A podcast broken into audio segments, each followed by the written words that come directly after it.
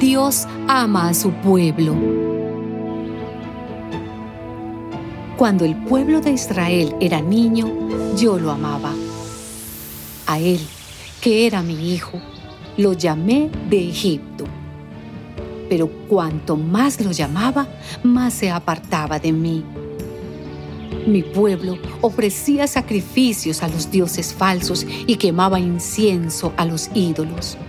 Con todo, yo guié al pueblo de Efraín y lo enseñé a caminar. Pero ellos no comprendieron que era yo quien los cuidaba. Con lazos de ternura, con cuerdas de amor, los atraje hacia mí. Los acerqué a mis mejillas como si fueran niños de pecho. Me incliné a ellos para darles de comer, pero ellos no quisieron volverse a mí.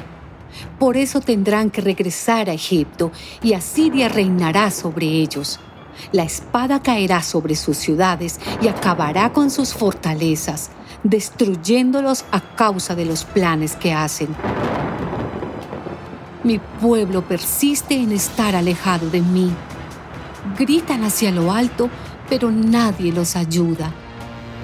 Ellos seguirán al Señor y Él rugirá como un león, rugirá y los suyos vendrán temblando de occidente. Como aves vendrán temblando de Egipto, vendrán de Asiria como palomas, y haré que habiten de nuevo en sus casas. Yo, el Señor, lo afirmo.